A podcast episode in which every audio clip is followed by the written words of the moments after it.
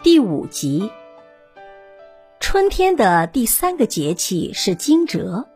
惊蛰的时候会有塔祭鱼的现象，水獭也会祭祀吗？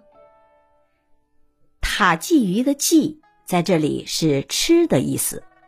处暑的节后，鹰乃祭鸟；霜降的节后，柴乃祭兽。其中的祭也是吃的意思。水獭吃鱼，鹰吃小鸟，豺狼吃小兽，这些残酷的自然法则，古人视为祭祀。因为古人在祭祀神灵和祖先时，也是要先杀掉猪、牛、羊这些动物的，祭祀之后才轮到自己享用。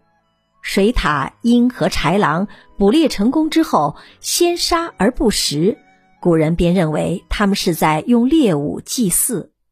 塔祭鱼是惊蛰的节后，惊蛰是春季的第三个节气，在每年公历的三月六日左右，太阳到达黄径三百四十五度时为惊蛰。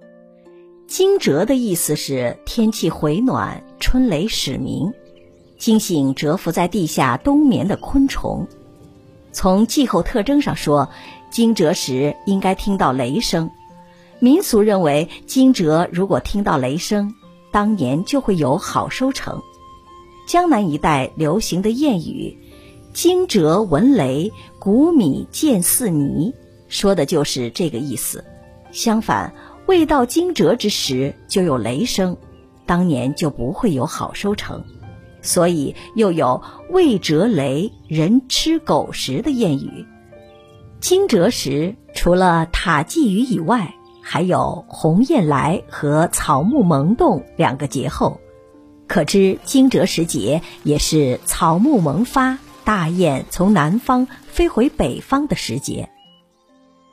您刚才收听的是《节日节气中华文化十万个为什么》，同名图书由中华书局出版，演播刘新宇。